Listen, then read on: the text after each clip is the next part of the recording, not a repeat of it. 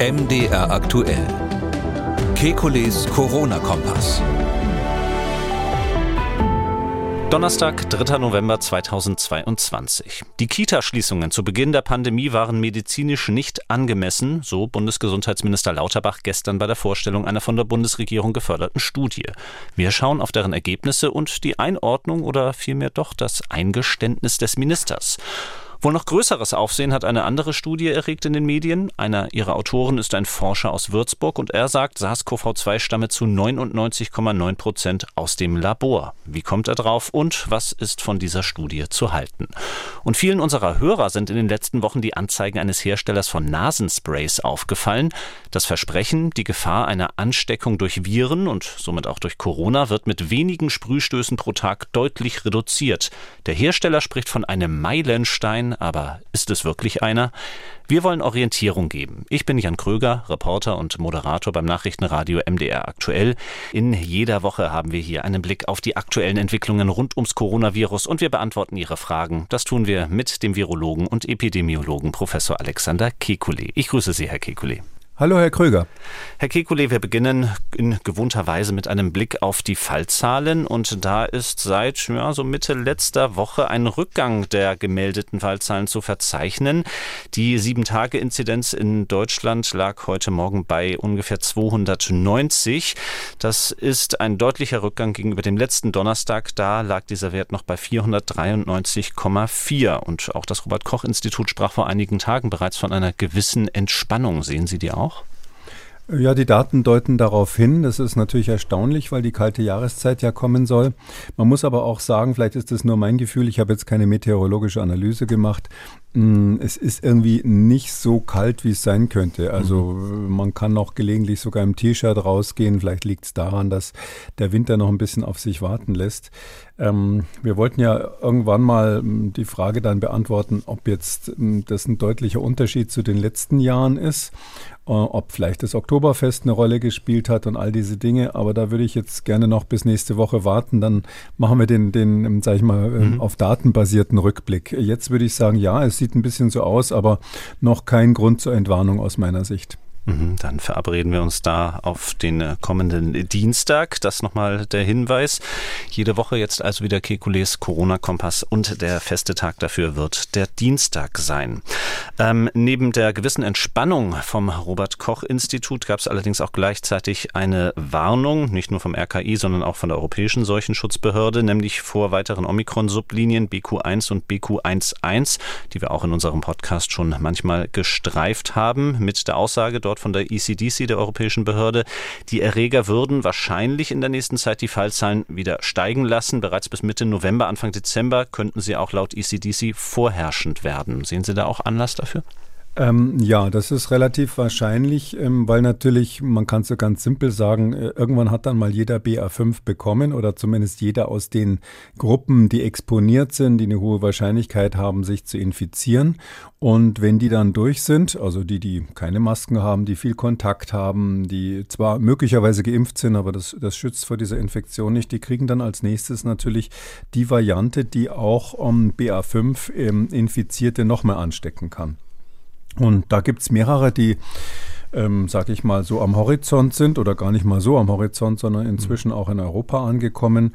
Ähm, das sind interessanterweise alles Nachfahren von dem BA2. Also nochmal zur Erinnerung, ist, dieses Omikron ähm, ist ja so anders als die vorherigen Varianten von SARS-CoV-2, von dem Pandemievirus, mh, hm, dass man fast schon sagen könnte, ähm, es ist SARS-CoV-3, was wir hier haben. Ich sage das ein bisschen im Spaß. Vielleicht hätte man früher dem, dem Virus tatsächlich einen anderen Namen gegeben gegeben, als es noch um die Einordnung von Krankheitsschwere ging. Da hätte man gesagt, das ist ja eine andere Krankheit, die ist viel schwächer, dem geben wir einen anderen Namen. Also molekularbiologisch ist es natürlich, äh, sind es alles Nachfahren von SARS-CoV-2 ähm, also von diesem Virus, was mal aus der Fledermaus wohl kam. Aber es ist so, dass diese Varianten, die Omikron-Subvarianten, so optimiert sind auf den Menschen, dass man sagen muss, aus Sicht des Virus ist das jetzt sozusagen das Endspiel, die Endphase der Anpassung an den neuen Wirt. Das ist sehr schnell gegangen, eigentlich mit zwei Jahren. Und da haben sich die Untervarianten der Omikron-Variante BA2 sozusagen etabliert. Wir hatten BA2 in Deutschland so im März ungefähr. Also am Anfang hatten wir BA1, das war der erste Omikron-Typ, der sich hier durchgesetzt hat, dann BA2 und dessen Nachfolger, ja, die haben jetzt so lustige Namen wie BQ oder BF mit irgendwelchen Ziffern dahinter. Das liegt daran, dass man da schon die Unter-Unter-Unter-Varianten hat und statt jetzt quasi da fünf Ziffern hintereinander zu schreiben, was sich dann selbst Virologen nicht mehr merken können, fasst man dann einfach äh, mehrere Ziffern in einen Buchstaben zusammen. Und drum ist zum Beispiel BQ1 eine, ein Nachkommen von BA5 ähm, und das ist wiederum ein Nachkomme von, von, von BA2 und das sind alles Omikron-Untervarianten. Also die, die Entwicklung kann man sagen, geht eigentlich, das ist das Gute, ziemlich eindimensional in eine Richtung. Omikron ist der, der mit Abstand am besten optimierte Untertyp dieses Pandemievirus. Und meine Vorhersage ist ja, aber die kann ich natürlich auch nicht beschwören, ähm, dass es bei diesen Subtypen bleiben wird. Also ich bin da relativ optimistisch, dass das Virus keinen Unsinn macht und plötzlich die berühmte Lauterbachsche ähm, Monster-Variante, Killer-Variante, Entschuldigung, ähm, dann tatsächlich auftritt, weil es dafür evolutionär keine Begründung gibt. Ähm, ja, und das heißt natürlich, da kommen jetzt neue Varianten, aber ähm, da, da, hat die ECDC, die Europäische Seuchenbehörde, natürlich recht. Das sagen auch praktisch alle Virologen. Die Frage ist nur, was machen wir damit? Ja, was heißt denn das? Müssen wir da jedes Mal eine Schlagzeile haben in der Zeitung?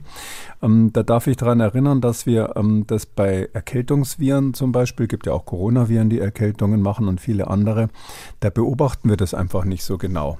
Äh, da wird nicht dauernd sequenziert und geguckt, ui, da hat sich eine Aminosäure verändert, wow, das ist jetzt bestimmt ganz gefährlich und dann äh, wild bei Twitter und sonst wo diskutiert sondern da ist es, ähm, nehmen wir das als gegeben an, dass man sich jedes Jahr wieder eine Erkältung holen kann. Manche Leute, in Klammern zu denen gehöre ich leider auch, auch schaffen es auch zwei oder dreimal im Jahr, sich eine Erkältung zu holen. Mhm. Ähm, und das liegt einfach daran, dass alle diese Viren, die so Atemwegsinfekte machen, sich regelmäßig verändern und äh, immer so ein bisschen links, rechts ausweichen, wenn unser Immunsystem mal wieder Antikörper gebildet hat, die eigentlich die Infektion verhindern würden. Und das sehen wir hier jetzt auch. Also ein Ausweichen in jede Richtung. Es gibt eigentlich nicht mehr ein Virus, sondern so eine Art Viruswolke. Ähm, das ist, äh, habe ich glaube ich schon mal erwähnt, früher mal von Manfred Eigen, einem deutschen Nobelpreisträger, Doppelnobelpreisträger, als Quasi-Spezies bezeichnet worden, dass man sagt, dass bei Viren eigentlich man nicht so eindeutig die Eigenschaften festlegen kann nach einem Prototyp, sondern ganz viele sehr ähnliche Viren heißt, sind halt eine Spezies, sind eine Art.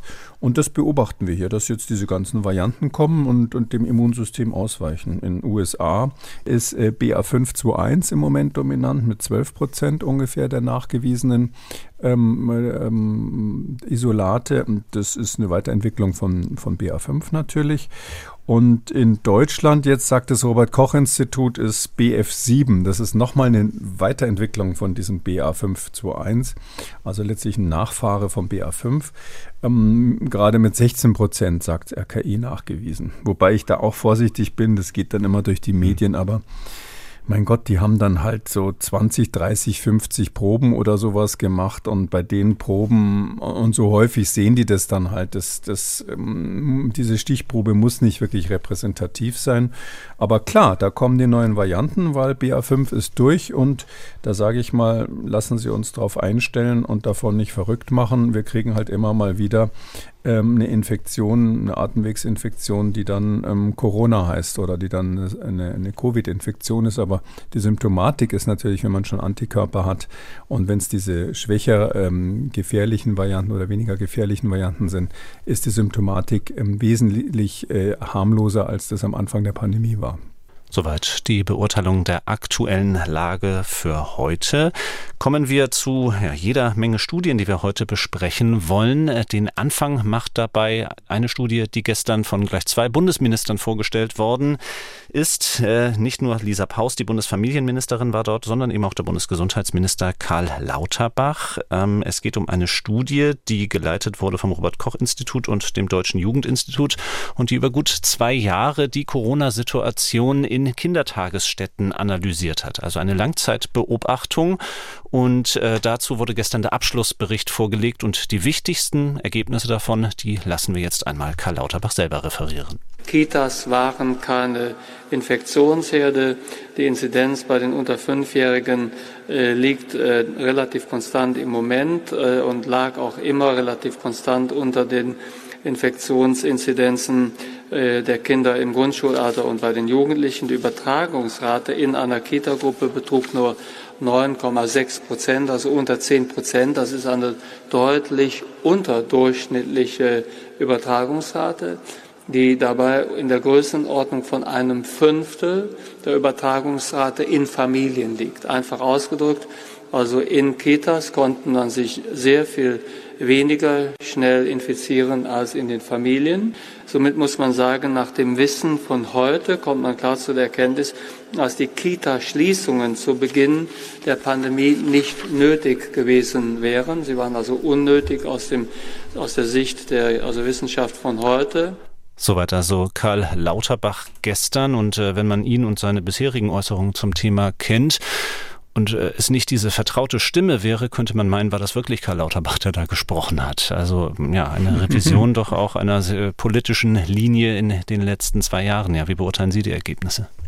Ja, das ist ähm, ein komplexes Thema. Mhm. Ähm, es ist, ähm, was er da gesagt hat, äh, wenn, ich weiß nicht, ob er das in, diesem, in dieser Pressekonferenz dann an anderen Stellen ausführlicher gemacht hat, aber ganz so stimmt es natürlich nicht, wenn er, das habe ich jetzt gerade mal mitgeschrieben, gesagt hat, äh, keine Kitas waren keine Infektionsherde. Also da, so stimmt es leider auch nicht, sondern mhm. es ist so, ähm, dass diese Studie jetzt Folgendes zeigt. Ähm, er hat es gerade im Prinzip ähm, ja, erklärt. Ähm, es war zumindest am Anfang der Pandemie so, dass von den Kitas, ähm, von den Kindern in den Kitas in diesem Alter ähm, wenig Infektionen ausgegangen sind, wenig Infektionswellen ausgegangen sind und das Infektionsrisiko dort war im Grunde genommen, das stimmt, geringer als in Familien. Da hat er aber eine Sache weggelassen, die auch in der Studie ziemlich klar drinnen steht, nämlich, das hat sich im Laufe der Pandemie geändert. Ja. Also am Anfang war es so, dass in der Tat das, das ursprüngliche Virus, aus welchen Gründen auch immer, in den Kitas sich nicht besonders verbreitet hat.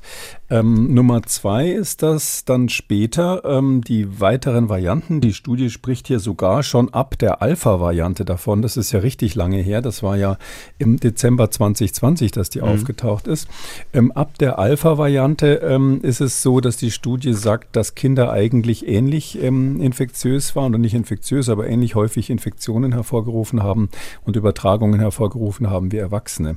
Das hat sich dann im Lauf der Zeit irgendwann ergeben und äh, hat auch zugenommen. Und man kann eigentlich sagen, und das, das ist eigentlich wichtig, ähm, bei Omikron ist es so ausgeglichen oder sogar so, dass es einen gewissen Nachholeffekt gab. Da gab es dann ziemlich viele Infektionen, die aus den Kitas über die Kinder in die Erwachsenen ähm, übertragen wurden. Also was Lauterbach hier beschreibt, ist der Anfang der Pandemie. Ähm, da sagt diese Studie das und ja, das war ja ein berühmter Streit am Anfang der Pandemie, ob Kinder jetzt genauso infektiös sind wie Erwachsene. Manche mögen sich daran daran noch erinnern der sogenannte Virologenstreit seinerzeit, ähm, kann man ja sagen, zwischen Christian Drosten und mir. Aber äh, das ist, glaube ich, inzwischen sowieso schon entschieden. Ich meine, dass Kinder nicht so infektiös sind in der Regel wie Erwachsene und äh, man kennt ja inzwischen auch die immunologischen Gründe sehr gut. Ähm, das äh, steht inzwischen im Buch ähm, quasi. Das würde wahrscheinlich auch mein, mein, niemand, der das damals behauptet hat, heute wiederholen es ist jetzt die Frage, was macht man wissenschaftlich daraus? Mhm. Ja, also da kann man sagen, am Anfang war das aus medizinischen Gründen nicht notwendig. Aber es ist ja so, wir hatten am Anfang eine Situation, wo wir einfach insgesamt nur eine Chance hatten, äh, mit diesem Virus beizukommen, was damals auch viel gefährlicher als heute war, nämlich die Kontakte zu reduzieren. Das muss man einfach so brutal sagen.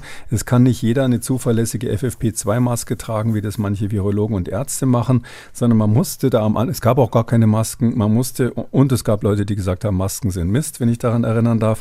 Und ähm, man muss einfach dann sagen, in der, äh, in der Summe, es musste die Zahl der Kontakte reduziert werden. Das haben ganz ganz viele ähm, Studien dann hinterher auch bewiesen. Die Viola Priesemann aus Göttingen hat das ein paar Mal vorgerechnet, dass wirklich je früher man eine Kontaktreduktion macht, desto besser fährt man durch die Pandemie. Man kann dann auch echte Lockdowns vermeiden. Und da in, im Rahmen dieser Kontaktreduktion war natürlich in erster Linie der, die Schließung der Schulen notwendig, Stichwort Corona-Ferien. Hm, zweitens aber auch, ähm, das, und das äh, Konzept der Corona-Ferien damals war ja auch ähm, nicht nur Schulen, sondern ein allgemeiner Lockdown, wenn man so sagen darf, ähm, das gesellschaftliche Leben runterfahren, Großveranstaltungen untersagen, versuchen, dass möglichst viele Menschen ähm, mal zwei, drei Wochen zu Hause bleiben, um die Infektionsinzidenz zu drücken. Ähm, und ähm, dazu gehört natürlich auch, dass die Eltern ihre Kinder nicht in die Kitas bringen, sondern die Idee ist dann, dass die Familie zu Hause bleibt und ähm, man sich sozusagen eine Weile lang einigelt, bis da draußen der gröbste Sturm vorbei ist. Das ist epidemiologisch klar, dass das Vorteile bringt und dann aus diesem Grund, weil das sozusagen ein Baustein der allgemeinen Kontaktreduktion ist. Ja, wenn Sie in die Kita gehen, dann haben Sie auch Kontakt zu anderen Eltern, dann müssen Sie mit der U-Bahn fahren oder Straßenbahn oder was auch immer im, im, im Rahmen dieser Kontaktreduktion, dass man sagt, möglichst nicht zur Arbeit, Homeoffice, nicht in die Schule, nicht in die Kitas, keine Großveranstaltungen etc. pp, war das natürlich ein Element, was wichtig war. Hm, ob man, wenn man jetzt ganz genau rechnen würde, rauskriegen würde, na, dieses Detail mit den Kitas hätte man aber sein lassen können. Der Rest wäre effektiv genug gewesen.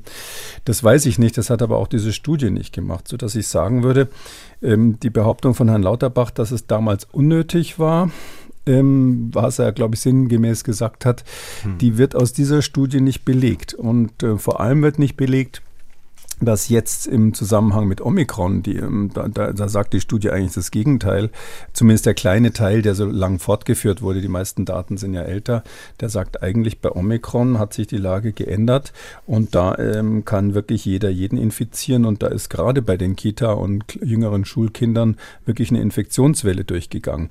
Klar ist, das sagt die Studie natürlich auch ganz wichtig, ähm, nochmal zusammenfassend, äh, es gibt keine schwere Krankheitslast bei kleinen Kindern ganz wichtig ist, dass das hier auch nochmal gesagt wird. Ähm, und es gibt keine relevanten, äh, sag mal epidemiologisch oder für die Gesamtpopulation relevanten Langzeitfolgen. Also die Frage mhm. Long-Covid bei kleinen Kindern ist ja extrem umstritten. Ähm, so dass man sagen kann, ja, viel Neues bringt es nicht, aber diese knallharte Aussage, dass es damals nicht nötig war, finde ich jetzt ein bisschen überspitzt, zumal natürlich Herr Lauterbach in der Tat, ja, der ist ja sogar einer der No-Covid, ähm, sage ich mal, nicht Befürworter, aber Unterstützer in gewisser Weise gewesen, wenn ich ihn richtig verstanden habe. Und da saßen ja dann die ein oder anderen Virologen in den Talkshows und haben gesagt, wir müssen nur Covid machen, so wie, wie das in China bis heute gemacht wird. Und das Ergebnis hat ja die ganze Welt jetzt darunter zu leiden, dass äh, China nicht von der No-Covid-Politik wegkommt. Mhm. Ähm, gehen wir noch mal ein bisschen ins Detail, was gerade die Schließungen von Kitas angeht in dieser Studie.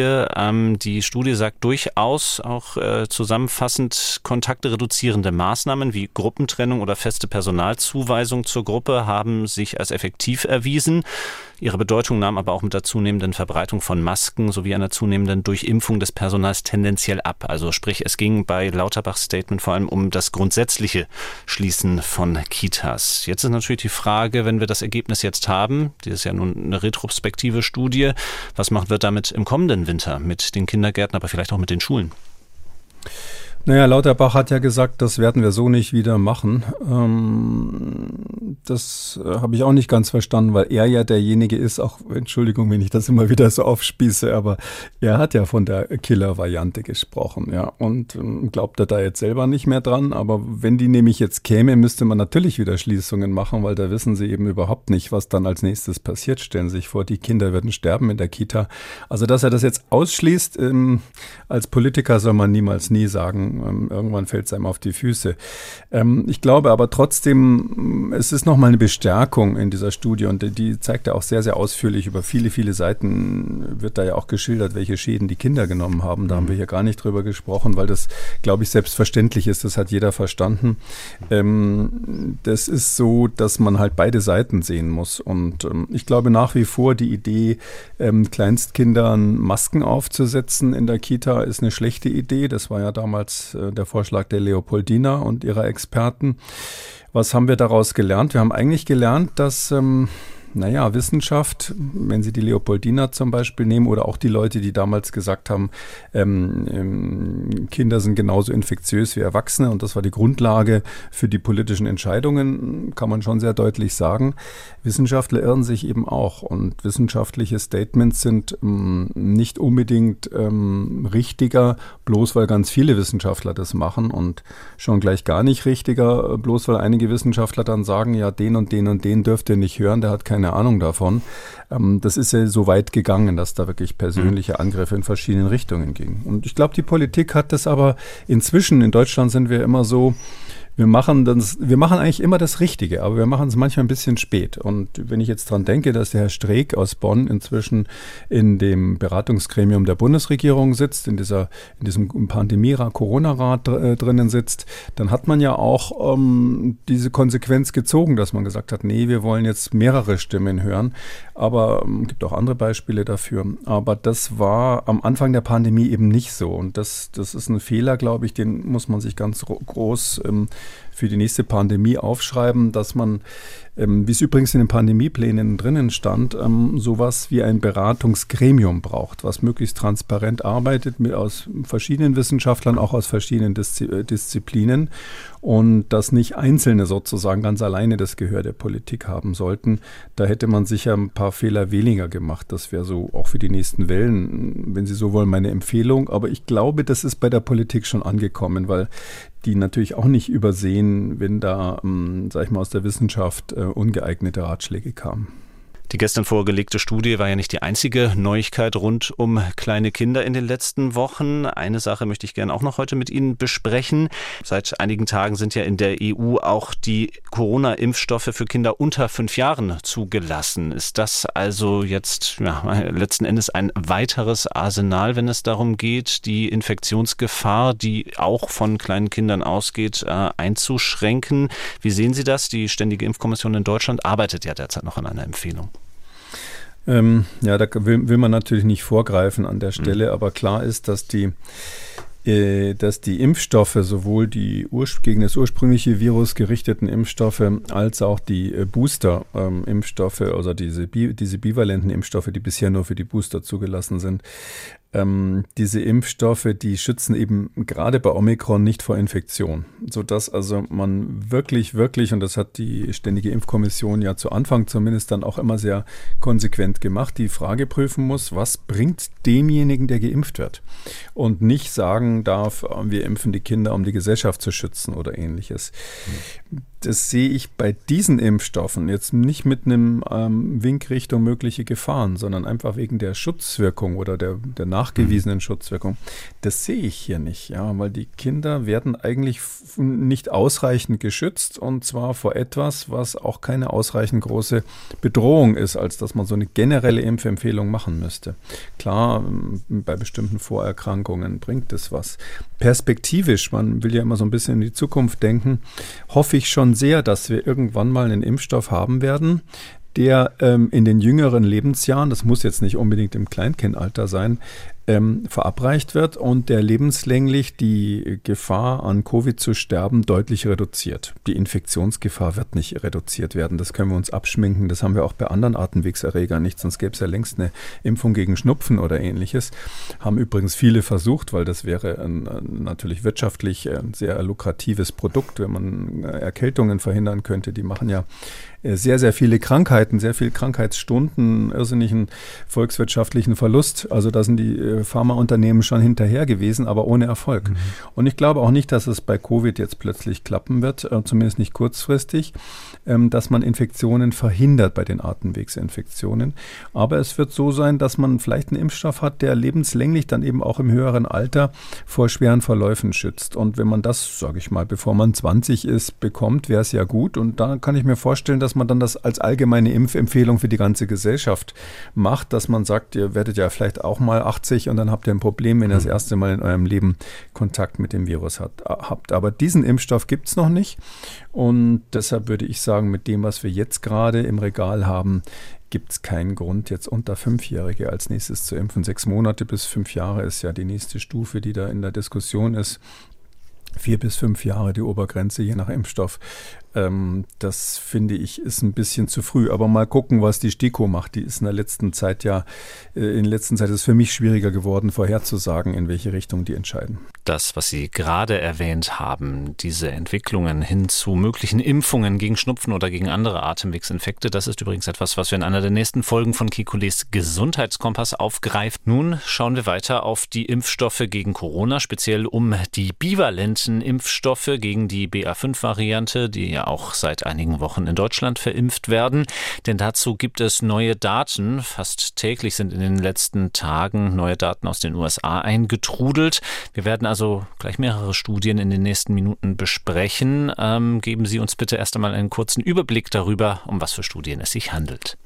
Ja, das ist tatsächlich so, dass das quasi täglich jetzt äh, reinkommt. Ähm, klar, in den USA wird seit einiger Zeit mit den bivalenten Impfstoffen ähm, geboostert. Was heißt bivalent? Das heißt, dass die eine Komponente haben äh, gegen BA5, das ist ähm, BA4, BA5, das ist das, ähm, was im Moment zirkuliert in Europa hauptsächlich, in USA hauptsächlich und dort auf jeden Fall über 90 Prozent, würde ich mal sagen, oder 80, 90 Prozent der ähm, Varianten ausmacht. In, wir haben es vorhin schon angesprochen, es gibt jetzt neue neue ähm, Subvarianten, zum Teil von BA5 weiterentwickelt, zum Teil aus BA2 weiterentwickelt, ähm, die, ähm, die, die jetzt langsam im Kommen sind, aber BA5 ist noch das Hauptsächliche. Und deshalb gibt es jetzt diese Impfstoffe von Moderna und BioNTech, die zur Hälfte quasi noch die, die RNA drinnen haben, die gerichtet ist gegen das Spike-Protein von dem ursprünglichen Wuhan-Virus, also dem ganz Originalvirus und ähm, zur anderen Hälfte gerichtet ist, äh, angepasst ist an das BA5. Die Hoffnung war natürlich, dass man BA5 und seine Nachfolger damit irgendwie halbwegs erwischt. Um, und in den USA ist, wird damit geimpft, deshalb kommt jetzt eine Studie nach der anderen raus. Ähm, und da kann man sagen, das Bild ist nicht ganz einheitlich, aber 90-10 sieht so aus, dass die Studien leider sagen, das ist ein bisschen traurig, hätte ich fast mhm. gesagt, ein bisschen enttäuschend für mich auch, die sagen leider, dass man so eine Mischung macht, also die Hälfte des Impfstoffs ähm, des, der Boosterimpfung mit BA5 quasi angereichert hat, äh, das bringt nichts. Also das bringt eventuell ein bisschen was gegen BA5 selber, aber gegen die Nachfahren von BA5, die ja jetzt äh, demnächst unser Problem sein werden, das ist ganz klar, bringt das nichts. Da gibt es zum Beispiel eine Studie, die, die ist sehr, sehr viel diskutiert worden, äh, vom Beth Israel ähm, Krankenhaus in Boston in den USA, ähm, 25.10. veröffentlicht worden, das sind übrigens alles Preprints, ja, die, die mhm. machen das jetzt auch ganz kurz, also das sind, das sind ja so wichtige Daten, dass diese Wissenschaftler wirklich nur zwei Seiten Seiten schreiben, eine Tabelle und dann raushauen. Das ist auch mir lieber, als wenn man da ewig Diskutie, Diskutar macht ähm, für Daten, die noch nicht ähm, peer-reviewed sind, also noch nicht von Fachleuten überprüft wurden. Aber die Arbeitsgruppen sind alle hervorragend, darum kann man sagen, das, das wird sicher stimmen. Und die sagen zum Beispiel, also jetzt da, da aus Boston vom Best Israel, die haben gleich zwei Studien gehabt, eine von beiden sagt eben, dass ähm, wenn man jetzt ähm, die neutralisierenden Antikörper vergleicht, also die Antikörper, die in so einem Zellkultur-Essay in der Lage sind, ähm, Viren abzufangen, daran zu hindern, in der Zellkultur eine Infektion zu machen, dann ist es so, ähm, da, die hatten nur 15 oder 18 ähm, Probanden, 15 wurden mon monovalent geimpft, 18 bivalent. Und wenn sie das verglichen haben, dann sagen sie, die Antikörper sind, ähm, sind äh, die, die Antikörper, die sich bilden, diese neutralisierenden, sind sogar mehr, deutlich deutlich mehr ähm, äh, gegen das ursprüngliche, also gegen die ursprüngliche äh, Variante, ursprüngliche Wuhan-Variante, der Effekt gegen BA1, BA2 und BA5, das haben die da untersucht, ähm, ist, ist vernachlässigbar. Also sozusagen kein Unterschied. Ähm, das Gleiche haben sie nicht nur bei Antikörpern, sondern auch ähm, bei den ähm, T-Zellen ähm, untersucht. Bei den T-Zellen ist sowieso nur ein ganz schwacher Effekt durch die Boosterung ähm, zu, zu, beobachten, insbesondere wenn man die vierte Impfung beobachtet. Es macht, äh, tut es bei den T-Zellen weniger. Das sind diese Zellen, die quasi Viren angreifen können, die schon irgendwo eine Infektion, die dabei sind, eine Infektion schon zu machen oder im späteren Stadium Stadium was machen. Wir wissen, dass diese T-zelluläre Immunität ähm, ganz wichtig ist für die Reduktion schwerer Verläufe. Und da bringt eben zum Beispiel der vierte Booster jetzt zumindest biologisch gesehen kaum was. Und, und zwischen, zwischen dem bivalenten, also diesen an BA5 angepassten Boostern und den bisherigen, haben die absolut keinen Unterschied gefunden. Das war also ein großer Depri, ähm, wie gesagt, 25.10. schon. Ungefähr am gleichen Tag gab es dann eine Arbeit aus, aus von der Columbia University in New York City der, das ist gemacht worden von David Ho. David Ho ist ein Superstar in der Szene. Der hat, ähm, das ist eigentlich ein AIDS-Forscher, der hat ähm, die, diese Therapie gegen AIDS entwickelt, dass man mit ganz vielen verschiedenen Medikamenten zugleich da drauf geht. Also das ist äh, quasi so eine harte ähm, oder eine kombinierte antiretrovirale Therapie. Dafür ist er vor einigen Jahren sogar mal Time Man of the Year geworden, weil er die Sterblichkeit bei AIDS massiv reduziert hat. Er hat einen äh, riesen Labor und seit Beginn dieser Pandemie beschäftigt er sich jetzt eben natürlich mit SARS-CoV-2 auch. Ähm, der hat auch so ein Neutralisationsessay gemacht und da ist es auch so, der hat ganz viele Varianten getestet, also ähm, BA1, BA2, BA4, ähm, aber auch ähm, so neuere, die heißen dann 275, 275, 2 und so, also die, diese Dinge, die jetzt die Virologen gerade begeistern. Und um es kurz zu machen, die Antwort, der, diese neutralisierenden Antikörper, die gebildet werden, entweder durch die bisherige Boosterung oder gegen die kombinierte Boosterung, die angepasste Boosterung, sind alle gleich. Kein Unterschied.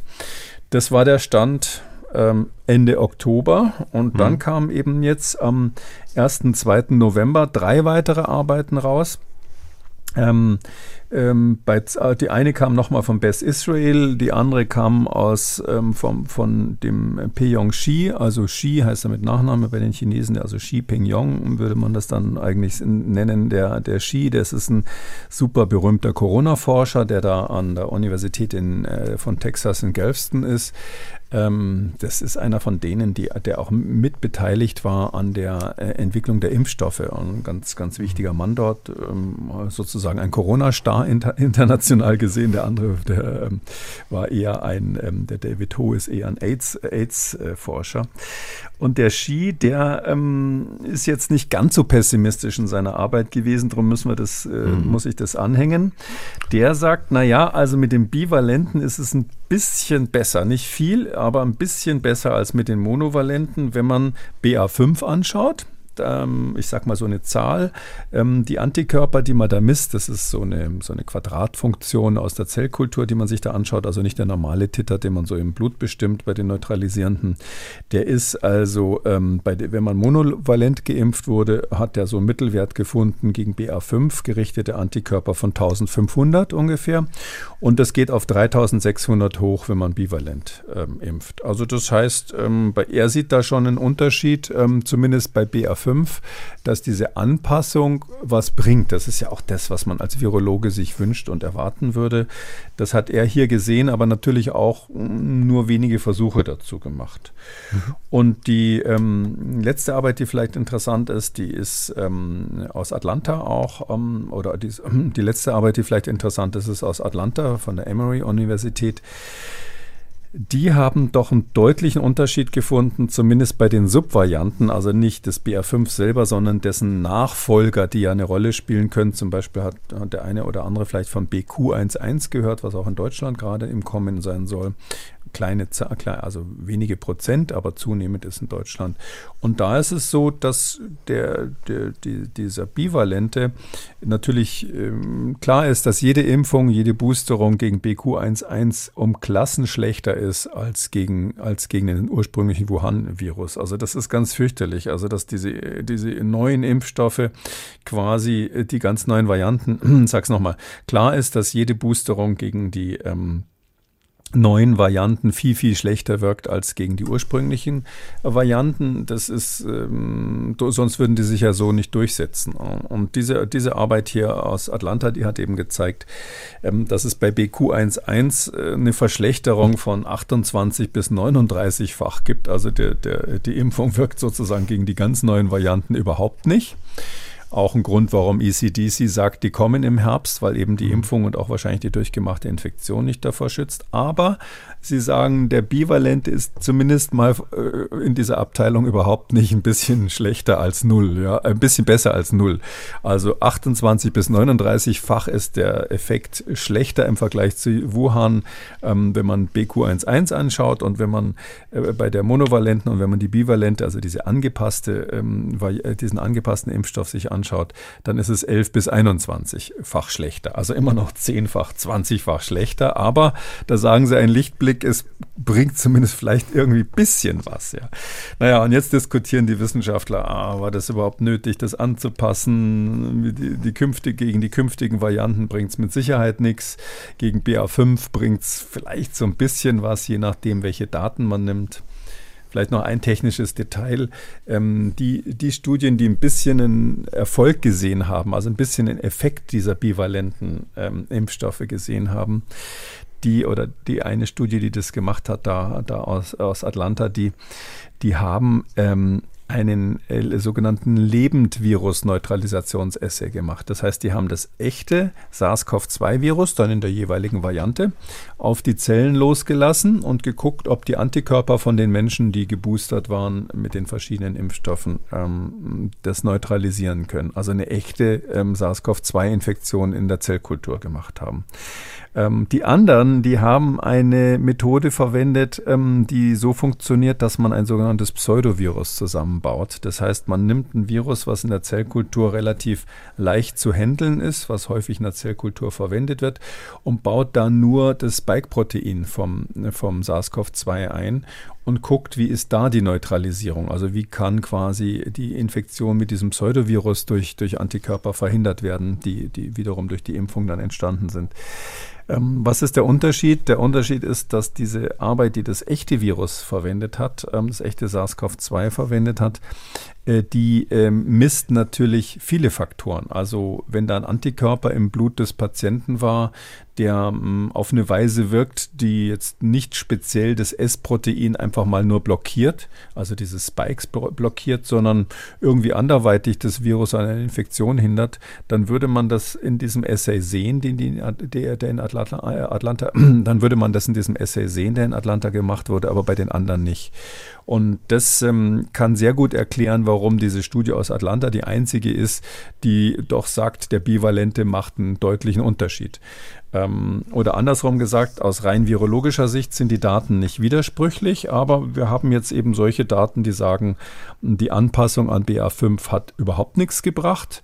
Oh, bis hin zu, sie hatten bisschen was gebracht, zumindest wenn man jetzt ähm, die jetzige BA5-Welle anschaut und alle, alle gemeinsam sagen leider, künftige Varianten, egal welche sich dann durchsetzen wird, das wissen wir ja gar nicht, werden wohl durch keinen der beiden Impfstoffe richtig ähm, abgehalten, so weder durch den Impfstoff, der ursprünglich mal gegen Wuhan, gegen die Wuhan-Variante gerichtet war, noch gegen die jetzt äh, bivalenten Impfstoffe, die angepasst sind an BA5.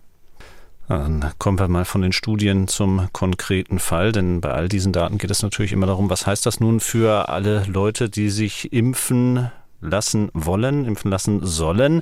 Und da habe ich mal die Frage von unserem Hörer Robert Bock herausgegriffen. Der hat Folgendes geschildert. Vor drei Wochen war ich zur zweiten Auffrischungsimpfung. Ich hatte bei der Terminvereinbarung den BA4-5-Impfstoff von BioNTech ausgewählt. Vor Ort sagte man mir jedoch, da diese Wellen durch seien und jeder damit schon Kontakt hatte, sollte ich besser den BA1-Impfstoff nehmen, da in Indien eine neue Variante sei, die vermutlich zu uns kommt und dieser Impfstoff wirke da besser. Ich war natürlich etwas verwirrt, wollte ich mich doch gegen die aktuelle Welle schützen, folgte aber dem fachlichen Rat und nahm den Impfstoff für BA1. Ich finde es toll, könnte Herr Kekulet das nochmal für mich einordnen. So richtig habe ich es nicht verstanden, da sich doch die Varianten in meinem Verständnis weiterentwickelt und somit neue Varianten aus BA5 kommen sollen. Ja, die neuen Varianten kommen tatsächlich entweder aus BA2 oder aus BA5 und BA5 ist selbst ein Nachkomme von BA2. Aber man kann sagen, dieses BA2 ist sozusagen die Mutter aller künftigen Omikron-Varianten, außer es passiert was völlig Unerwartetes. Das kann ja in der Virologie natürlich immer mal sein. Ähm, und ähm, es ist in der Tat so, dass es in Indien keine Variante gibt, die jetzt, wo man jetzt sagen würde, äh, erstens, die kommt mit hoher Wahrscheinlichkeit zu uns. Das ist mhm. in dieser Variantensuppe überhaupt nicht mehr vorhersagbar, was da kommt. Selbst die jetzt, die in Deutschland beobachtet werden, also die Weltgesundheitsorganisation äh, hat ja eine neue Definition, die heißt jetzt Omikron-Untervarianten mhm. unter Beobachtung. Ja, also die unter Beobachtung befindlichen Omikron-Untervarianten. Ähm, selbst die, die da in Deutschland jetzt vom Robert Koch Koch-Institut ein paar Mal nachgewiesen wurden, wo sie sagen, hm, die sind jetzt gerade am Kommen, möglicherweise. Da weiß keiner, ob die sich überhaupt in Deutschland durchsetzen. Da kann ganz schnell einer kommen äh, und sagen, hoppla, ich bin hier noch besser in der jetzigen Situation in Deutschland und kann die alle links außen überholen innerhalb weniger Wochen. Ähm, und schon gar nicht kann man vorhersagen, dass irgendwas aus Indien zu uns kommen wird. Da gibt es ja Varianten. XBB heißt zum Beispiel eine, die in Indien und in Singapur und in anderen Teilen in Ost- und Südasien ähm, beobachtet wird. Ähm, da dachte man auch, die kommt vielleicht rucki hierher, ähm, aber ähm, das ist bisher nicht der Fall. Ähm, sodass man die Vorhersage nicht machen kann, zum einen. Und zum anderen ist es eben tatsächlich so, ähm, dass es keinen Impfstoff gibt. Das haben auch die Studien, die ich gerade zitiert habe, wir werden die ja online stellen. Ähm, ich bin da nicht so ins Detail gegangen, aber die haben auch gezeigt, dass ähm, kein Impfstoff gegen diese ganz neuen Varianten gut wirkt und schon gleich gar nicht der alte, also dieser alte ähm, Wuhan-Impfstoff, wirkt nicht besser, wenn man boostert, sondern sie wirken halt beide extrem schlecht. Und es gibt diese eine Studie aus Atlanta, die sagt, das hat ein bisschen was gebracht, mh, immerhin ähm, an BA5 anzupassen. Es war nicht ganz umsonst. So dass ich jetzt leider gesagt hätte, mh, meine Empfehlung wäre gewesen, den aktuellen bivalenten Impfstoff zu nehmen. Ähm, einfach weil es biologisch so plausibel ist, dass man, wenn man einen gegen eine BA2-Untervariante ähm, spezialisierten Impfstoff schon mal mit dabei hatte in der Kombination, dass das dann für die künftigen Untervarianten ein bisschen was bringt. Ähm, Ob es wirklich so sein wird, weiß ich nicht. Aber ähm, wir sind halt hier einfach dabei, sozusagen ein bisschen Kaffeesatz zu lesen in diesen ganzen mhm. Daten. Und da ist das, was bio biologisch plausibel ist, ähm, immer noch das, was ich einfach mal machen würde, solange es keine Studien gibt, die das belegen. Und wie gesagt, die Studie aus Atlanta, die ja mit echten infektiösen Virus gemacht wurde, infektiösen SARS-CoV-2 gemacht wurde, die deutet ein bisschen in die Richtung, dass die Anpassung äh, was gebracht hat. Darum würde ich sagen, im Hinblick auf die künftigen Varianten lieber den bivalenten Impfstoff zum Boostern verwenden statt den bisherigen. Also in diesem Fall anlässlich der Frage von Robert Bock ähm, von Ihnen ein klarer Verweis hin zum äh, BA5-Impfstoff. Nun haben wir uns ja in einer der letzten Folgen auch darüber unterhalten, ja, wie dünn weiterhin dort die Datenlage gewesen ist. Ähm, fast schon sprichwörtlich geworden ist ja dieses Tierexperiment an acht Mäusen, was dann ausschlaggebend war für die Zulassung der an BA5 angepassten Impfstoffe. Ähm, da jetzt nochmal nachgefragt, hat sich da bei Ihnen an der Einschätzung etwas geändert? Na, es gibt ähm, zwei ähm, Aspekte, die man da im Auge haben muss. Das eine ist die Frage, ist es, wirkt es besser als der vorherige? Da bleibt es dabei, es ist nur biologisch plausibel. Auch mit den aktuellen Daten haben wir keinen Beleg dafür, ähm, ähm dass ähm, wirklich die Wirkung besser wäre ähm, und die Schutzwirkung gegen BA5 besser wäre. Ähm, diese klinischen Daten haben gefehlt und deshalb bin ich nach wie vor der Meinung, die, die absolut, das absolute Basisrepertoire, was man für jede Zulassung braucht, nämlich dass man sagen muss, es ist besser als das, was bisher verfügbar ist, das hat hier gefehlt, weil man einfach keine klinischen Daten hatte. Die andere Frage, die natürlich so von eher kritischen Menschen in den Raum gestellt wird, ist immer, ja, der ist nicht an Menschen getestet, was ist mit Nebenwirkungen? Da würde ich sagen, ähm, äh, es ist ja so, in, der wird nun de facto in den USA inzwischen schon, ich weiß nicht, seit vielen Wochen auf jeden Fall eingesetzt, der kombinierte Impfstoff. Auch in Deutschland seit kurzem eingesetzt, in Europa eingesetzt. Ähm, und man hat einfach nach dem Einsatz dieses Impfstoffs, nach der Zulassung, keine besonderen, bisher keine besonderen Nebenwirkungen beobachtet. Und das sind ja nicht wenig Impfungen, sondern das sind ja, der wird ja millionenfach verimpft. Ja, die Aufnahme des Impfstoffs ist nicht mehr so gut. Die Bevölkerung lässt sich hüben wie drüben nicht mehr so ähm, konsequent, dann, dann, konsequent damit boostern. Aber ähm, trotzdem ist es so, dass man sagen kann, also wenn da jetzt irgendwas völlig Ungewöhnliches gewesen wäre bezüglich der Nebenwirkungen, hätte man es wohl bemerkt. Sodass man sagen kann, anders als aus Sicht der Zulassung, Zulassungsbehörde, die das ja vorher entscheiden muss, kann man jetzt im Nachhinein ex post sagen, ähm, schwere Nebenwirkungen sind offensichtlich nicht da oder ungewöhnliche Nebenwirkungen sind offensichtlich nicht da. Da vertraue ich schon auf die Behörden, dass sie das bemerkt hätten. Und, und deshalb kann man ohne weiteres diesen bivalenten Impfstoff jetzt nehmen, muss da nicht Angst haben, dass man im Dunkeln leuchtet oder ähnliches. Wir kommen zu einem Thema, über das haben wir uns auch in einer der letzten Folgen unterhalten. Da wurde schon die Frage wieder aufgeworfen von mehreren Hörern, nämlich äh, die Theorie, dass das Coronavirus aus dem Labor kommt. Ähm, damals haben wir sie kurz beantwortet, ja, und wenige Tage danach kam äh, Valentin Bruttel mit Kollegen. Valentin Bruttel ist Immunologe am Universitätsklinikum Würzburg und hat eine Preprint-Studie vorgelegt, die auch in vielen Medien zitiert worden ist ist mit der Aussage, SARS-CoV-2 kommt zu 99,9 Prozent aus dem Labor. Haben Sie verstanden, wie Valentin Bruttel zu diesem Schluss gekommen ist? Ja, verstanden habe ich es schon. Ich habe mir äh, leider die Arbeit dann auch durchlesen müssen, weil, weil die ja wirklich reingehaut hat. Vor allem in den sozialen Medien wird wild, wild diskutiert. Ähm, ich lese sogar dann von, von geschätzten Virologenkollegen, dass die dann andere als Lügner bezeichnen und sowas. Also es geht, geht da heiß her wieder mal. Ähm, also wer denkt, dass Wissenschaftler ähm, kaltblütig oder nüchtern wären, das, der, der irrt sich da an der Stelle. Die, die tun ja immer so.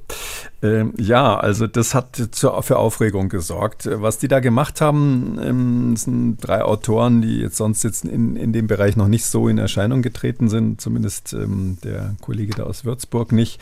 Ähm, ein Autor, von denen kann man vielleicht sagen, ist Alex Washburn. Mm, der, der sitzt in Montana in einer Pharmafirma eigentlich einer kleinen Pharmafirma und der hat schon e-, öfter mal quergeschlagen. Also der hat früher auch schon mal was publiziert, wo er irgendwie geschrieben hat, ich meine, es ging darum, dass diese Impfstoffe gar nicht richtig wirken würden. Ähm, und also gar nicht um den Ursprung der Pandemie, sondern ein anderes Thema. Und das ist damals aber nicht ähm, angenommen worden bei irgendwelchen Arbeiten oder zumindest hat man das nie gesehen, dass es publiziert wurde. Und dann soll er gesagt haben, das so wird er überall zitiert, ähm, dass er gar keinen Bock hat, das richtig ähm, zu publizieren, weil die ganzen Gutachter seien so alle parteiisch sinngemäß. Also da sieht man schon, ist ein bisschen renitenter Typ. Ähm, ist ja auch in Ordnung. Man braucht ja auch Querdenker in der Wissenschaft. Ist ganz wichtig. Der eine oder andere hat ja dann am Schluss mal den Nobelpreis für seine anfangs nicht akzeptierten Ideen gekriegt. Aber Vielleicht noch eins dazu, da steht dann gleich ein Laien, eine Laienzusammenfassung haben sie ins Preprint reingeschrieben. Also wer macht denn sowas? Also ein Preprint ist ja eigentlich so eine vorläufige Mitteilung an Kollegen, was man da so gefunden hat. Eine Zusammenfassung für Laien heißt schon sehr deutlich, dass er auch hier wieder die Absicht hat, hauptsächlich ähm, in der Laienpresse eine Welle zu machen und jetzt gar nicht so interessiert ist an dem, was die Kollegen dazu sagen. Was hat er gemacht? Also das ist eine uralte Idee. Hm, wenn man sich das Virus anschaut, SARS-CoV-2, den ursprünglichen Typ, wie er da in Wuhan mal festgestellt wurde, ähm, dann hat er natürlich ein paar Besonderheiten. Die hat man im Laufe der Zeit dann rausgefunden und äh, gibt zum Beispiel eine Schnittstelle, die ganz ungewöhnlich ist, eine sogenannte Furin-Schnittstelle. Und es gibt noch ein paar andere Dinge, die sind molekularbiologisch ungewöhnlich in diesem Virus. Das muss man ganz klar sagen. Die sind jetzt bei den eng verwandten Fledermausviren ähm, nicht nachgewiesen worden und auch bei anderen bekannten äh, ähnlichen Viren wie dieses MERS-Virus oder auch bei SARS 2003 äh, nicht beobachtet wurde oder auch bei anderen eng verwandten Viren nicht gezeigt wurde. Und da hat man gesagt, ja, so viele Sachen sind ein bisschen ungewöhnlich und da gab es ja schon Virologen wie damals sogar Luc Montagnier, Nobelpreisträger aus, aus Paris, der allerdings dann im hohen Alter ähm, auf die Idee gekommen ist, dieses Virus muss eigentlich aus dem Labor gekommen sein. Und die Belege sind immer so ähnlich, die sagen, na, da gibt es Schnittstellen für Restriktionsenzyme, die ähm, die sehen wir sonst nicht. Und die sind nur bei diesem SARS-CoV-2 und Schnittstellen für Restriktionsenzyme sind aber, wenn man so will, eine Spur, dass ein Molekularbiologe daran rumgefummelt hat. So ungefähr, als würde man in seinem Keller ein Brecheisen finden um, ähm, und als Hinweis darauf, dass möglicherweise ein Einbrecher da war, der vertrieben wurde. Und diese äh, Restriktionsenzym-Schnittstellen, das funktioniert folgendermaßen. Es gibt in der Zelle tatsächlich Enzyme, also Proteine, die können ähm, DNS oder auch RNS, also Erbinformation, an einer ganz bestimmten Stelle schneiden. Also diese Restriktionsenzyme schneiden typischerweise DNS, DNA. Und ähm, das kann man sich so vorstellen, die DNA ist ja aus vier Buchstaben ähm, aufgebaut, äh, A, G, C, T. Und ähm, wenn man jetzt eine bestimmte, ähm, sage ich mal, Sequenz hat von diesen Buchstaben, das sind manchmal Fünfer-Kombinationen, manchmal längere, dann erkennt das Restriktionsenzym das und schneidet an der Stelle plötzlich die DNA in zwei verschiedene, in zwei Teile auseinander. Das ist super praktisch, wenn man ähm, molekularbiologische Experimente machen will, weil dann kann man ein Gen rausschneiden mit zwei Restriktionsenzymen, äh, isolieren und woanders wieder einsetzen. Das ist das Alltagsgeschäft jedes Molekularbiologen. Und ähm, da gibt es bestimmte Restriktionsenzyme, die wurden in der Vergangenheit bei SARS-CoV-2 verwendet, um das biologisch zu untersuchen. Eins davon heißt BSA1. Und dieses Restriktionsenzym BSA1, da sagt er jetzt, sagt, sagt diese Arbeit jetzt, das ist auf merkwürdige Weise nur ganz selten in diesem, in diesem SARS-CoV-2 vorhanden. Das müsste eigentlich viel öfter vorkommen, weil die behaupten, statistisch gesehen ist die Wahrscheinlichkeit, dass so eine Kombination, ich weiß die jetzt nicht auswendig, aber bestimmte äh, Buchstabenfolge von AGCT, ähm, die ist einfach so und so wahrscheinlich statistisch und das kommt aber so selten vor. Das ist ein Hinweis darauf, dass da jemand dran gefummelt hat äh, und zwar absichtlich diese Schnittstellen eliminiert hat, was man in der Molekularbiologie tatsächlich manchmal macht, wenn man ein bestimmtes Stück rausschneiden will. Dann ist natürlich blöd, wenn jetzt so ein Restriktionsenzym, sage ich mal, so ein Virus nicht in drei Stücke zerteilt, sondern in 30, dann kann man damit wenig anfangen, hat man also hinterher lauter so Schnipsel wie aus dem Schredder plötzlich ähm, äh, da in seinem Labor und man will aber gerade ein großes Gen haben. Darum macht man absichtlich, das kann man durch bestimmte Methoden machen, einzelne Stellen, wo das Enzym schneiden würde, kaputt und hinterher kann man ähm, dann das rausholen, was man haben will. Und dann sagen die, ja, das ist ja ganz deutlich, das ist hier Smoking Gun sozusagen, der, der, der mhm. rauchende Colt. Da hat ein Molekularbiologe irgendwelche Restriktionsenzymstellen eliminiert und dann haben sie dafür eine Wahrscheinlichkeit berechnet und kommen auf diese 99,9 Prozent oder was, ähm, die sie sagen, das sei so unwahrscheinlich, dass nur so wenige BSA-1-Schnittstellen da sind, dass ähm, da also offensichtlich das von Menschen gemacht wurde. Valentin Brutschel hat sich in einem Interview mit äh, NTV geäußert. Da sagt das folgendermaßen konkret, die Wahrscheinlichkeit, dass natürliche Evolution dieses Muster zufällig hervorgebracht hat, liege höchstens bei etwa 1 zu 100, wahrscheinlich weit darunter.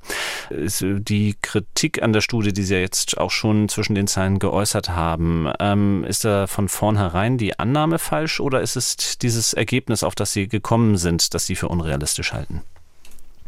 Also ähm, das ist halt so der Unterschied zwischen hm, ja, Laiensicht und dann das, was die Virologen, wenn sie halt ein paar Jahre da auf dem Buckel haben, wie die das sehen. Und ähm, da muss man sagen, da hat der, äh, haben die Autoren dieser Arbeit ähm, einfach daneben gelangt. Ja, das wird niemals äh, offiziell publiziert werden, wenn das ein, ein, Virologe in die Hand kriegt als Gutachter. Aus folgendem, aus folgendem Grund. Gibt viele Gründe, aber so mal so mhm. ganz trivial gesprochen. Also mh, bei der Berechnung, äh, wie häufig, wie wahrscheinlich ist es überhaupt, dass so ein Muster, wenn ich mal so sagen darf, diese wenigen Restriktionsstellen entstehen oder nicht, da haben die, sind die davon ausgegangen, dass es ähm, insgesamt hat dieses SARS-CoV-2 ja ungefähr 30.000 einzelne Bausteine, einzelne Basenpaare, wie wir sagen. Und ähm, da sagen die an jeder Stelle oder sind davon ausgegangen, dass an jeder Stelle eine Mutation gleich wahrscheinlich ist. Also die haben sozusagen in ihrer ganzen Wahrscheinlichkeitsrechnung sind sie davon ausgegangen, ähm, dass das Ereignis unwahrscheinlich ist, weil es müsste sonst an tausend anderen Stellen auch solche Mutationen gegeben haben. Aber das ist nicht so. Ähm, da muss man ein bisschen an die Schulzeit erinnern. Das ist im Biologiekurs wahrscheinlich heute schon ähm, ähm, ähm, spätestens bei der mittleren Reife Standard.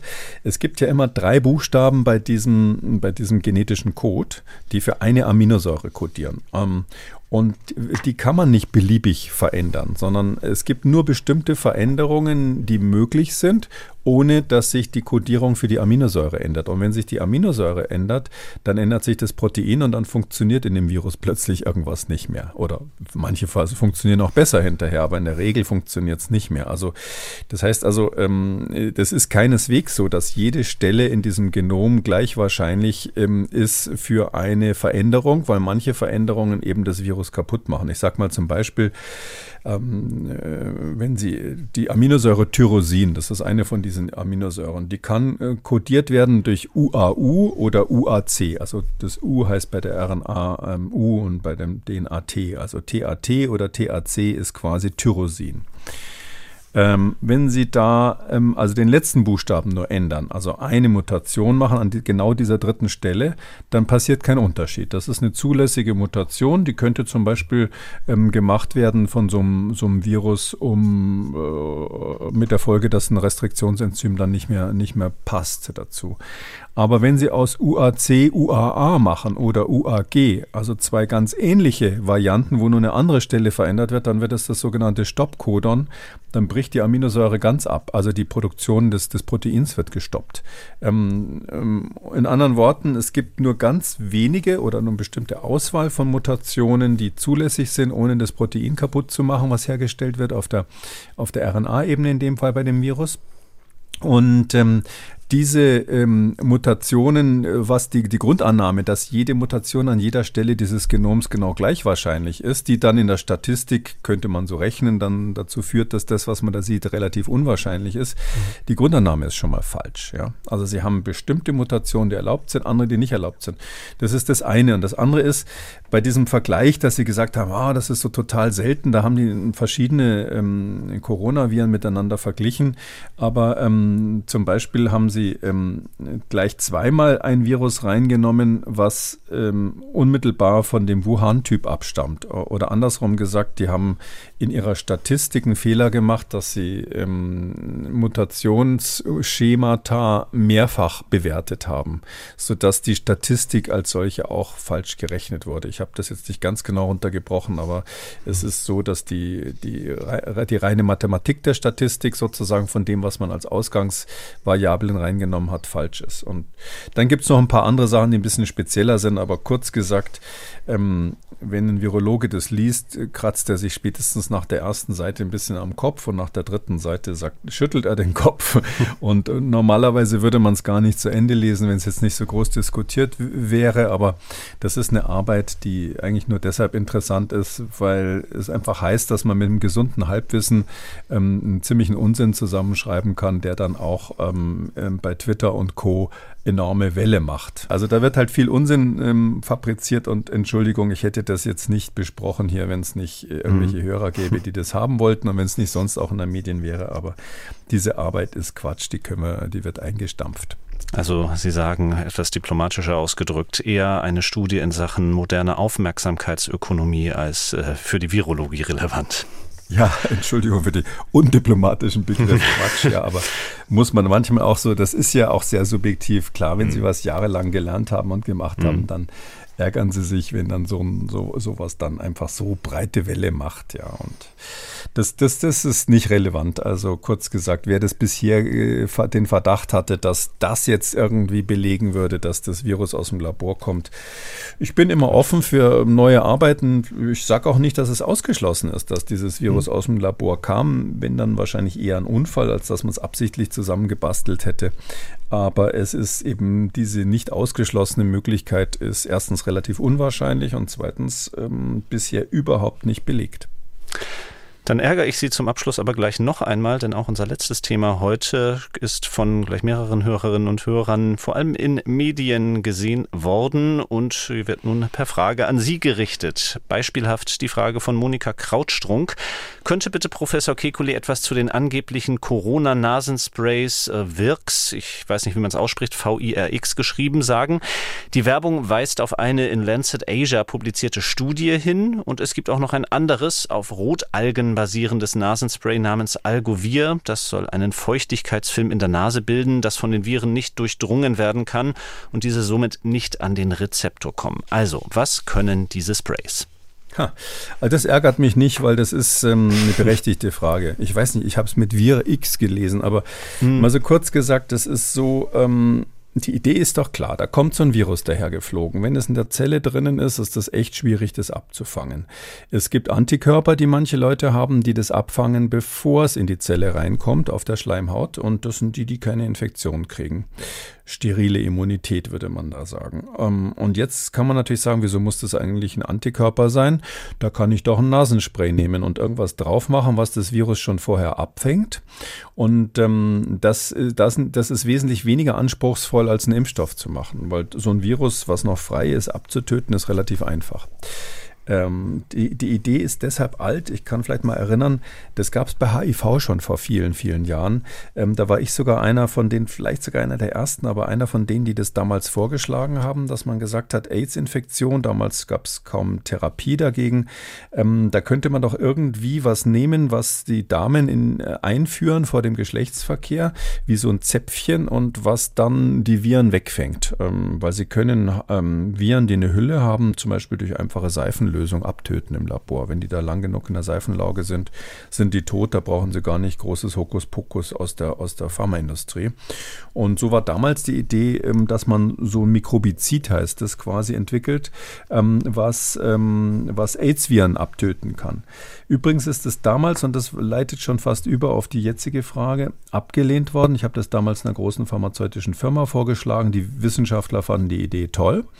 Ähm, auch der Leiter der zentralen Forschung war begeistert, aber die Juristen haben es abgesch abgesch abgeschmettert, weil sie gesagt haben, ja Moment, das wirkt ja nicht zu 100 Prozent und was machen wir dann, wenn es nur 90 Prozent wirkt mit denen, die trotzdem AIDS kriegen? Ja, dann haben wir Schadensersatzprozesse am Hals und deshalb ist das damals nicht gemacht worden. Wird bis heute dran geforscht, gibt verschiedene Konzepte in die Richtung.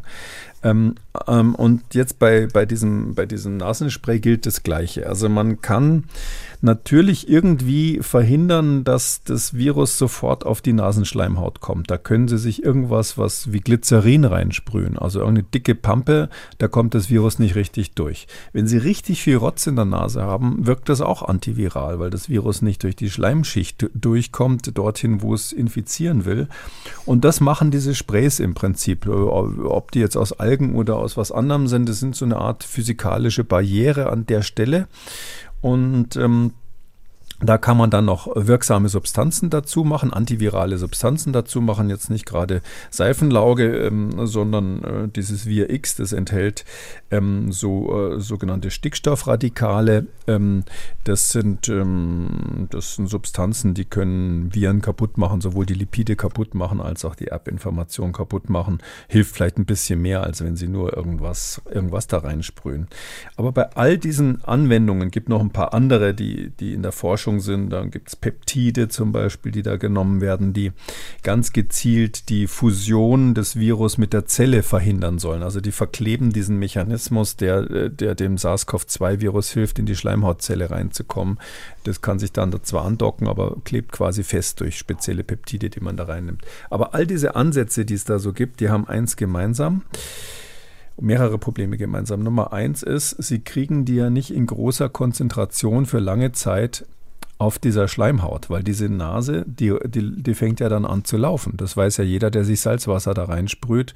Die Nase läuft dann und das ist ja auch ihr, ihr Zweck. Die ist sozusagen darauf trainiert, alles rauszuschmeißen, was da reinkommt, einschließlich der Medikamente. Und deshalb kriegen sie das nicht permanent da drauf. Und nach kurzer Zeit ist das weggespült und dann kann das SARS-CoV-2 eben doch wieder zuschlagen.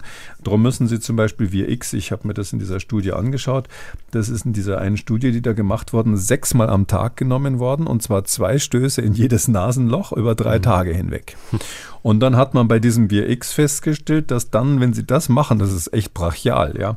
Wenn sie das machen, keine Ahnung, wie dann so die Nebenwirkungen wären auf die Dauer, aber von mir aus machen sie es mal, dann haben sie im Ergebnis eine Reduktion ähm, nach drei Tagen der RNA, also der, der Virus-RNA in der Nase.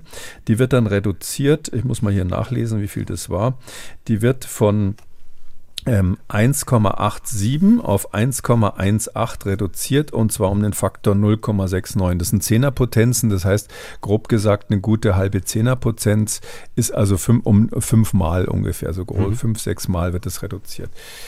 Ähm, jetzt muss man sich klar machen, es geht ja hier um, ähm, um Viren, die sind so in der Größenordnung von, sage ich mal, 5 mal 10 hoch 10. Also 5, 5 mal 10, also das sind dann in der Größenordnung äh, wie äh, 50.000, 500.000 äh, Viren, manchmal noch mehr pro Milliliter vorhanden. Und das reduzieren sie dann so ein bisschen, wenn sie es zwei, drei Tage lang anwenden und zwar ganz brachial konsequent dauernd. Ähm, die Studie hat überhaupt nicht gezeigt, dass man damit eine Infektion verhindern könnte, weil das nämlich nur gemacht wurde bei Leuten, die schon SARS-CoV-2 hatten, die schon infiziert waren. Man hat nur geguckt, wie schnell ist das Virus hinterher weg. Und erwartungsgemäß war das natürlich unter dieser Therapie etwas schneller unter der Nachweisgrenze der PCR. Das ist klar, wenn Sie da ständig spülen, ist es irgendwann weg. Und das ist sicherlich mit diesem Medikament, was in dem Fall so ein Radikalbildner enthält, äh, Stickstoffradikale, NO-Radikale, Stickstoff Stickstoffmonoxidradikale bildet. Hm, das ist ähm, natürlich ein bisschen wirksamer, als wenn Sie nur Salzlösung nehmen. Aber ich weiß nicht, wenn Sie es mit Seife verglichen hätten, wäre vielleicht der Effekt noch geringer gewesen. Also daher muss ich sagen, diese Studie ist überhaupt kein Grund, das zu machen. Hat überhaupt nicht einmal die, die Frage, ob jemand leichter angesteckt wird oder nicht beleuchtet. Mhm. Und das Problem ist immer, die Nase spült alles weg. Sie kriegen dort nichts permanent. Und das zweite Problem ist, äh, außer in der Nase kann SARS-CoV-2 ja auch an anderen Stellen irgendwo zuschlagen. Wir wissen nicht genau, wie das ist. Am Anfang hat man geglaubt, ja, auch über die Augen könnte es zu einer Infektion kommen. Das ist meines Wissens nie so richtig bewiesen worden, obwohl das bei anderen Atemwegserregern ist, der Fall ist. Aber ziemlich klar ist, dass wenn Sie es in Rachen kriegen beim Einatmen, dass Sie da auch eine Infektion produzieren können. Ähm, sodass die Frage ist, ähm, was bringt es eigentlich speziell, die Nase zu blockieren? Aber ja, es könnte sein, dass eines Tages gezeigt wird, ähm, okay, wenn ich fünfmal am Tag oder sechsmal am Tag Nasenspray von einer bestimmten Sorte nehme, ich weiß nicht, ob es das ist, dann reduziere ich vielleicht meine Infektionsgefahr, die Infektionsgefahr ein gewisses Stück. Ich sage sag mal, geht um 50 Prozent runter oder halbiert sich oder sowas. Das, das wäre etwas, was ich für nicht ausgeschlossen halte, ist aber bis jetzt bei dieser Substanz nicht belegt und, und die Wissenschaftler suchen natürlich, das ist ein seriöses Thema, suchen nach Möglichkeiten, das zu machen, weil wenn Sie jetzt an allgemeine Erkältungen denken, das ist ja nicht nur für SARS-CoV-2 relevant, ich hatte vorhin gesagt, es gibt keinen Impfstoff, nicht einmal gegen Schnupfen. Wenn Sie Ihre Infektionswahrscheinlichkeit um die Hälfte reduzieren können in so einer Saison, dann ist das natürlich auch eine gute Sache. Ja, wenn Sie je nachdem, wie sie veranlagt sind. Entweder machen sie es dann in der Woche, bevor sie in Urlaub fahren wollen, oder sie machen es, bevor bei der Arbeit was besonders Wichtiges ansteht. Aber ähm, das bringt schon was. Aber es bringt eben nicht 100 Prozent und darum ist es auch dann interessant für den Hersteller. Wie sieht es dann aus mit Schadensersatz? Ähm, das ist dann so ähnlich wie damals bei dem Hersteller, der ähm, das, ähm, das Bakterizid nicht, ähm, ähm, Mikrobizid nicht herstellen wollte, aus juristischen Gründen. So ein richtiger Meilenstein, wie es jetzt in der Werbung oder auf den Internetseiten des Herstellers heißt, ist das noch nicht. Nein, es ist überhaupt kein Meilenstein, nicht einmal ansatzweise. Mhm. Und ich muss davor warnen, es ist kein Ersatz für die Maske, das ist ganz wichtig, mhm. ja, weil das, die, so in die Richtung geht natürlich die Diskussion. Also eine, eine FFP2-Maske, die richtig sitzt, ist tausendmal besser, als sich was in die Nase zu sprühen, ähm, was, was eben dann am, am Ende des Tages keine belegte Wirkung hat. Damit sind wir am Ende der 328. Ausgabe von Kekulis Corona-Kompass. Vielen Dank, Herr Kekuli. Die nächste Folge erscheint bereits am kommenden Dienstag, denn wir wechseln wieder in einen wöchentlichen Rhythmus und das bedeutet, Dienstag ist künftig der feste Platz für Kekulis Corona-Kompass. Der Gesundheitskompass, der behält seinen festen Platz alle zwei Wochen am Donnerstag. Heißt für nächste Woche, wir hören uns zweimal, Herr Kekuli. Bis dahin, ich freue mich drauf. Bis dann, Herr Kröger, ich freue mich auch. Tschüss. Wenn Sie eine Frage haben, dann schreiben Sie uns. Die Adresse mdraktuell-podcast.mdr.de oder rufen Sie uns an, kostenlos unter 0800 322 00. Kekulis Corona-Kompass gibt es als ausführlichen Podcast unter Audio und Radio auf mdr.de, in der ARD-Audiothek, bei YouTube und überall, wo es Podcasts gibt. Und wer das ein oder andere Thema noch einmal vertiefen möchte, alle wichtigen Links zur Sendung und alle Folgen zum Nachlesen finden Sie unter jeder Folge unter Audio und Radio auf mdr.de.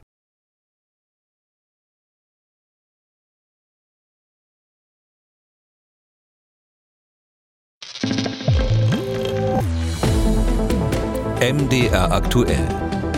Kekules Corona-Kompass.